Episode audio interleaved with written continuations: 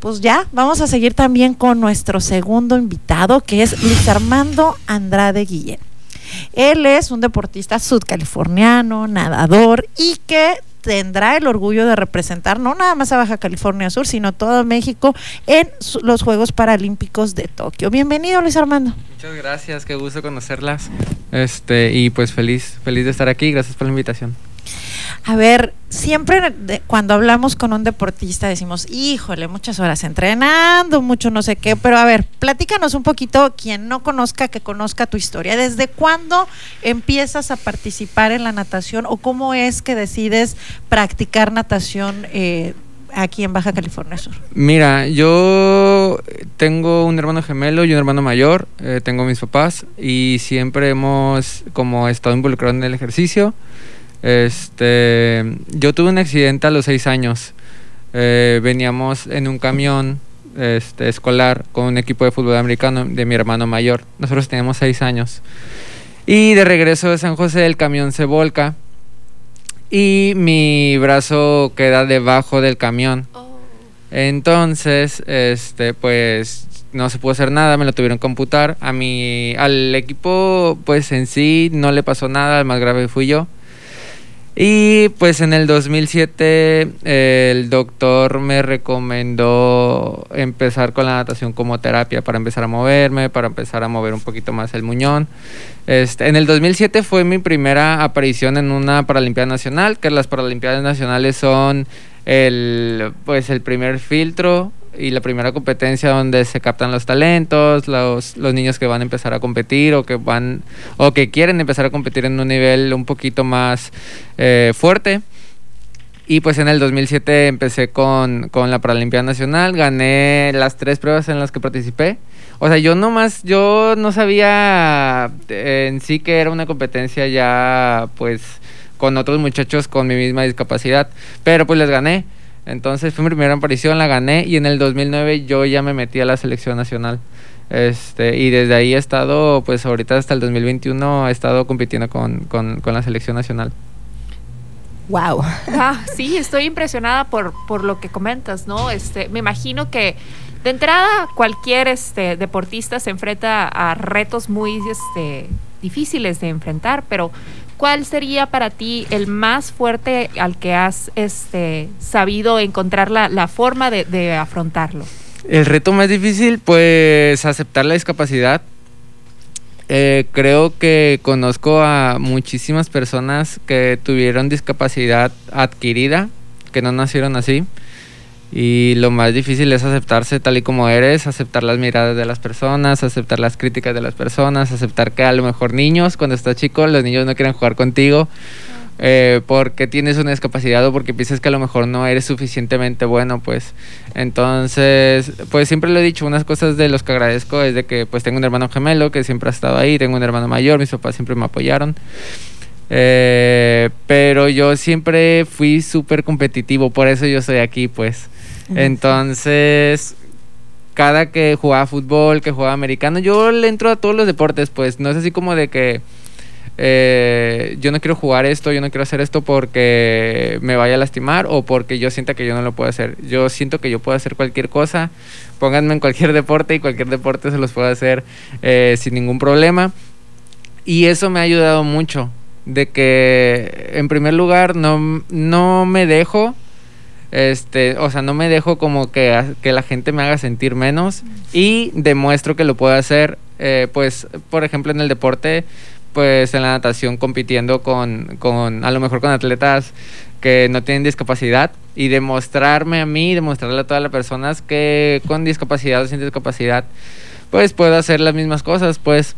Entonces, sí, el reto más difícil es aceptarse tal y como es, porque una discapacidad, pues sí es eh, no es lo peor del mundo, pero pues ninguna persona eh, crece o quiere tener pues algún tipo de discapacidad. Pues yo lo agradezco, estoy súper feliz con, con mi discapacidad. Es algo que me ha dado todo lo que tengo ahorita, de lo cual he aprendido muchísimo. Este, y pues que sigo aprendiendo de ella.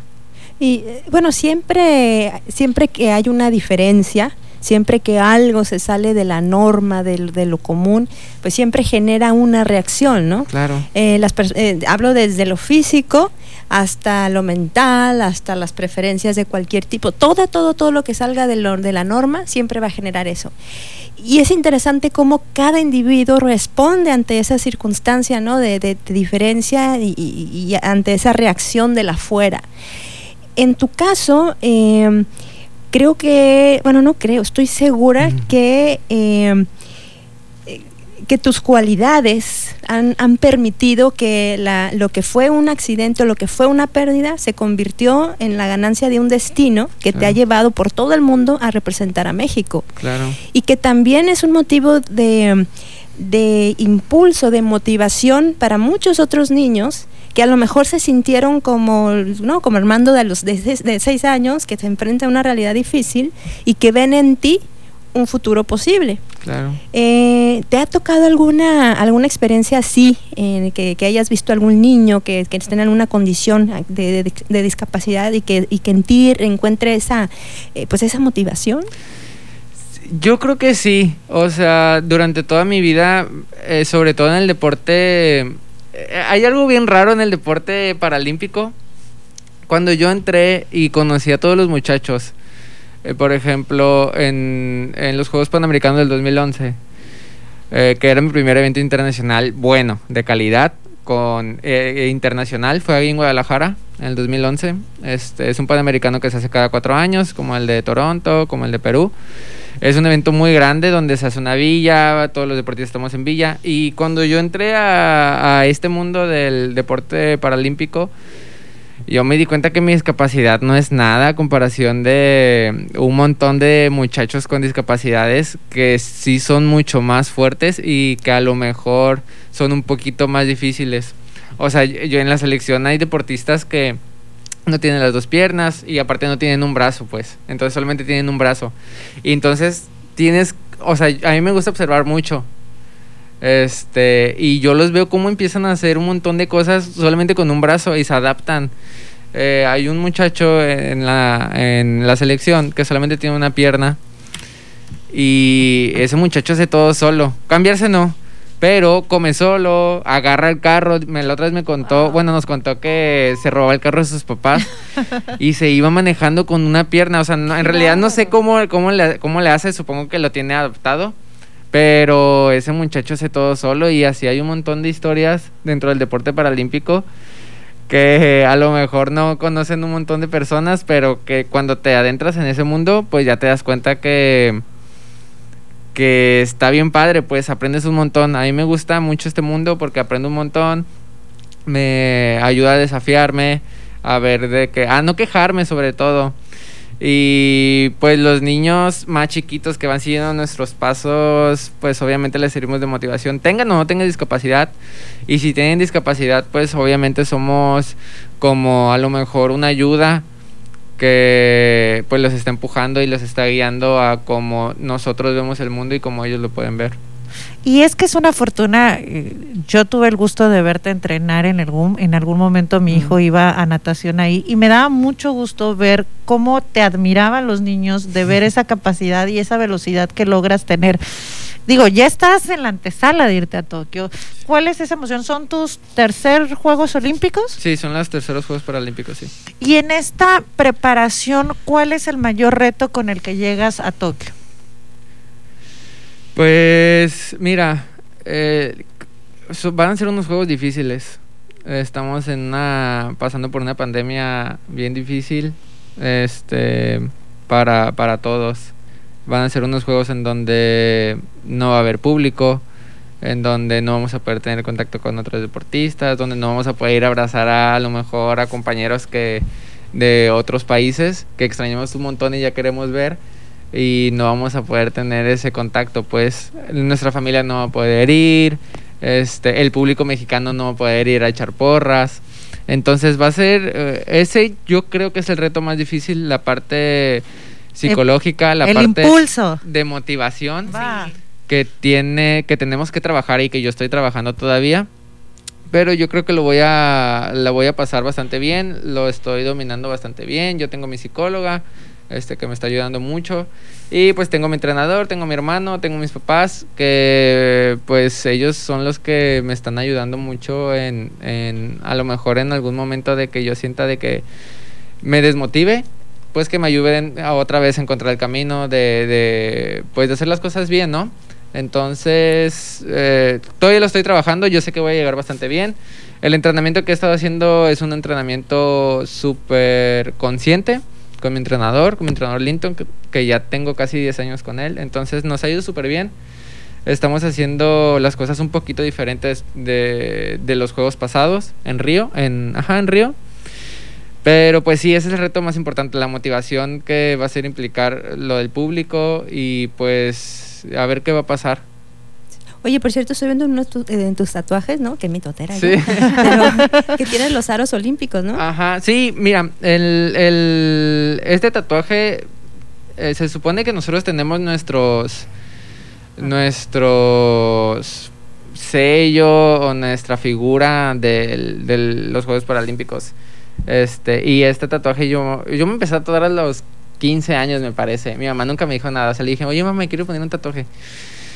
Y mi mamá, pues nunca me dijo nada. Me dijo, ah, ok, yo te acompaño. Y ella me acompañó. Y oh. ya desde ese momento yo ya no dejé de tatuarme. O sea, tengo todo el brazo tatuado, tengo el pecho, me falta todavía la pierna. y el de los aros olímpicos fue de los primeros que yo me hice fue, y fue en el 2012. ¿Cuando ibas a Londres? Cuando iba a cuando regresé de Londres. Ah, ok. Entonces, pues sí, son tatuajes. Es, por ejemplo, ese tatuaje es súper importante como... Eh, pues lo muestro como orgulloso, ¿no? O sea, de que yo represento no? y de que yo estuve en unos Juegos Paralímpicos. No, y aparte aprovechas el, el musculazo también. Gracias. ¿En qué competencias vas a participar en estos Juegos Paralímpicos? Mira, el calendario ya me lo mandaron. El primer día me parece que es el 25 de septiembre. Este, si no, ahorita yo les doy las fechas bien para que estén al pendiente. Eh, compito en los 100 libres. Es una prueba fuerte que tengo. Ahorita el reto que tenemos es como romper el récord americano. Este, que lo tiene un americano. Eh, y el 200 combinado es el siguiente día, o me parece que dos días después, el 200 combinado, que es una prueba fuerte que estoy entrenando ahorita, que se supone que son 50 metros de cada estilo. En la natación son cuatro estilos lo que se manejan, es mariposa, dorso, pecho y crawl. Entonces el 200 combinado, la alberca mide 50 metros. Entonces el 200 combinado son 50 metros de cada estilo.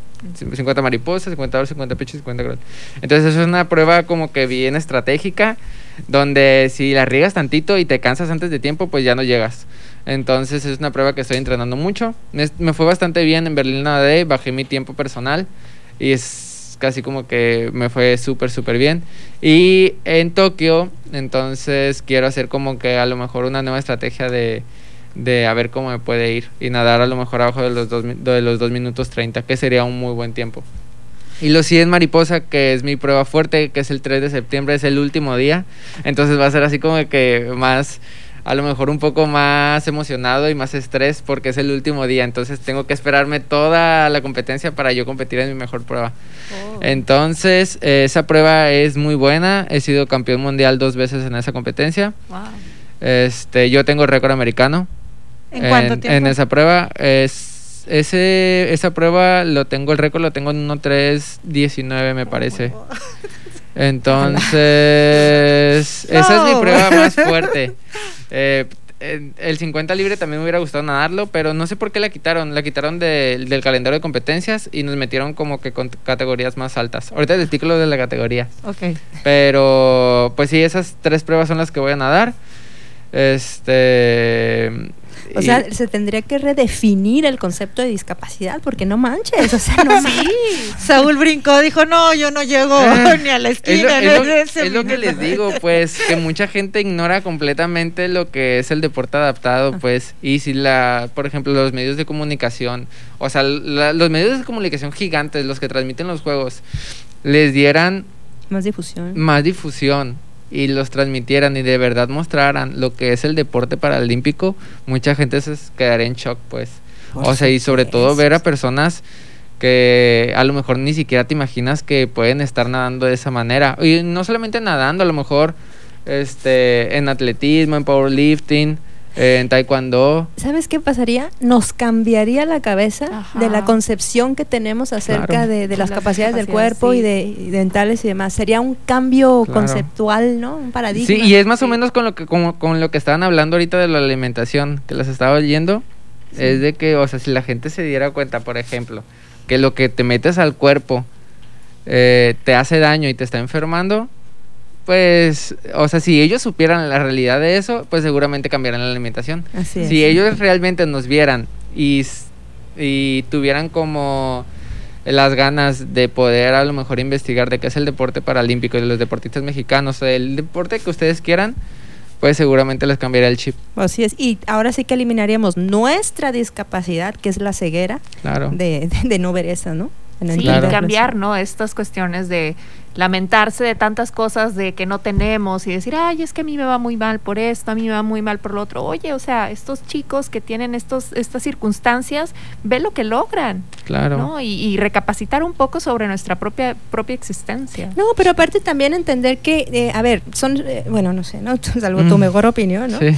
que es que uno interpreta como esas circunstancias como excepcionales, pero Sí. realmente la, la excepcional, lo ex- excepcional no es circunstancia, es el ser humano Que con sobrepasa brazos, todo. sin brazos o lo que sea. Entonces, ese tipo de, de- de diferencias que son ilusorias en nuestra mente son las que nos ayudaría el, el- el poder tener más contacto con, con estos eventos, por ejemplo, en donde es, una demostración de fuerza, de voluntad, de, de- y De que no disciplina. tiene exactamente que no tiene que ver con con las condiciones físicas, Físicas. sino mentales y lo que se percibe uno a sí mismo. Eso es lo importante, Sí. ¿no? Sí.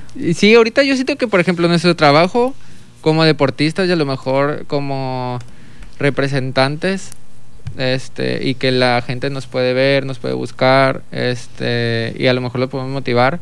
Por ejemplo, yo lo que yo estoy haciendo mucho es, por ejemplo, subir muchos videos a mi Instagram haciendo cosas que yo hago diariamente, como por ejemplo los ejercicios de cómo nado, y que la gente se empiece a dar cuenta, pues, y que se empiece a meter un poquito en el mundo y que les llame la atención. Y de que quieran investigar y que quieran empezar a seguir a más muchachos que a lo mejor tienen discapacidad. Y que, pues, que los motive sobre todo, pues, que se den cuenta que... o, por ejemplo, ya mi discapacidad ya es parte de mí, pues. O sea, a mí no me va a crecer un brazo y yo me estoy adaptando todavía a un montón de cosas, pues. Pero, pues para mí esto ya es normal. Claro. Este, y sobre todo aquí en México, a lo mejor es un poco más complicado tener una discapacidad, pues. O sea, yo acabo de ir a Alemania y acabo de ir a España. Este, conozco también un montón de lugares en Londres, de que todo está completamente adaptado. adaptado para las personas con discapacidad, a lo mejor para las personas eh, que tienen silla de ruedas más, que son los que a lo mejor lo necesitan más por el espacio que a veces ocupan en un autobús, que las rampas, que el elevador. Este, y pues aquí en México todavía siento que estamos súper, súper atrasados. Sí. Sí. Este, pero pues Mira, es por la cultura que tenemos. Tan solo un ejemplo, las banquetas Las de La. Paz. Claro. O sea, la Ni persona siquiera que para nosotros no están exactamente, listas. sí, o sea, ni, ni para nadie esas son No, no se pueden transitar. Es- Sí, es, es parte de la cultura que tenemos, pues, sobre- y pues el respeto, el respeto es a cualquier persona, pues, no tenga o no tenga discapacidad, pues el respeto de a lo mejor ayudarles, si vemos que una persona ciega quiere cruzar la calle, si alguien en silla de ruedas está batallando para subir una banqueta que no está adaptada aquí en la ciudad, entonces, pues a lo mejor son pequeñas acciones para poder hacerle la vida un poco más fácil a las personas que se les complica un poquito, pues. Y bueno, yo creo que eh, una de las, de las de lo que nos deja estar platicando contigo es que una cosa es la discapacidad y otra cosa es la diferencia, ¿no? Yo Claro. creo que tú no tienes ninguna discapacidad, sino eres tienes una diferencia nada más, Sí. pero tienes, la tienes muchísimas más capacidades que Gracias. manches. Y creo yo también que, que la- a lo mejor en estos momentos nos puede estar escuchando alguna mamá, eh, o algún niño, algún adolescente y todo eso que, que pueda entender, eh, ¿no? Y se puede identificar y, y entender pues que, que no hay límite, ¿no? En ese sentido, o sea, a ver, hay condiciones, sí, diferentes, sí, pero el límite te lo pones tú. En, e- Claro. en este caso, eh, al- como tú lo decías, ¿no? El, el preguntarte, a lo mejor sin esa circunstancia que te pasó a los seis años, no sé si hubieras llegado hubieras tenido las mismas probabilidades de conocer el mundo, de recorrer, Exactamente. ¿no? Sí, yo, le, yo, por ejemplo, yo le estoy sacando provecho a mi discapacidad, pues, y le estoy sacando el provecho completamente, pues. O sea, siendo realista, a lo mejor seguramente si no me hubiera pasado este accidente hace, bueno, en el 2006, o en el 2001 me pasó, este, hace 11 años, a lo mejor yo no estaría aquí platicando con ustedes, a lo mejor yo no sería el deportista que soy ahorita, a lo mejor no estaría motivando a toda la gente que estoy motivando, pues a lo mejor Así tendría es. una vida normal. Este, pues, Pero no destacarías como lo estás haciendo sí, o sea, este ser- momento. sí, ¿no? o sea, a lo mejor sería un poco más difícil, pues.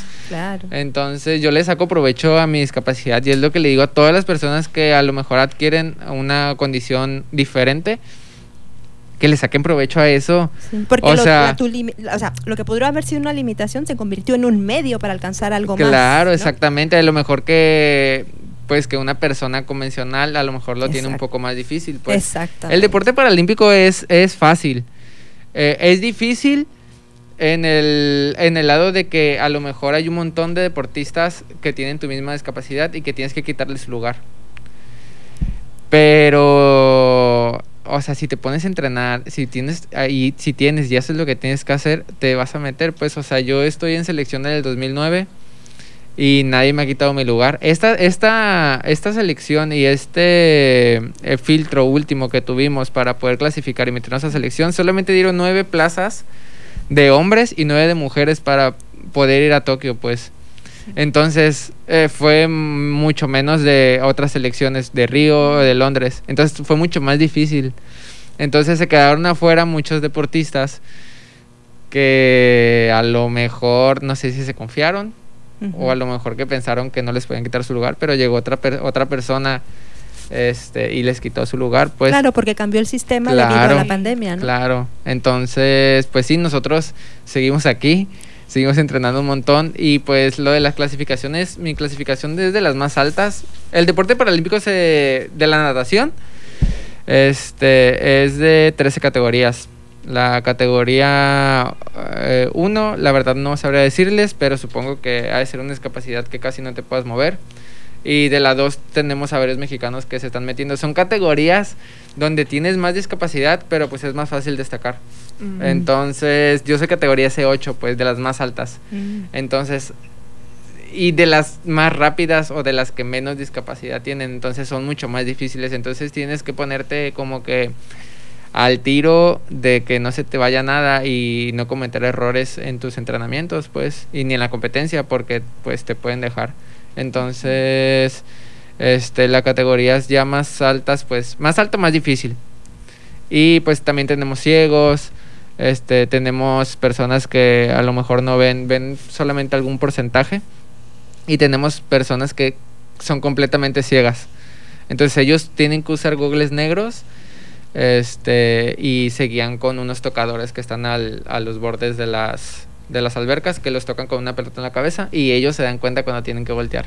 Mm. Entonces es como que súper de admirarse, pues, o sea, Sí. yo, a mí me encanta, me encanta ver a todos los deportistas este y pues aprendo un montón de ellos. ¿Tienes algún líder por ahí, o un ídolo más bien, así dentro de, de deporte paralímpico. cuando, cuando yo empecé, eh, yo admiro a, a muchas personas dentro del deporte paralímpico, admiro muchos mexicanos, tengo un montón de amigos que, que han sido campeones en Juegos Paralímpicos, Gustavo Sánchez, que a lo mejor ahí luego lo pueden buscar, es un deportista que es categoría 4, que es un súper amigo desde el 2007 que lo conocí, este, y él ha ganado, me parece que ganó tres medallas en Londres, este, y tenía 17 años, me parece. Ay, bien chavito.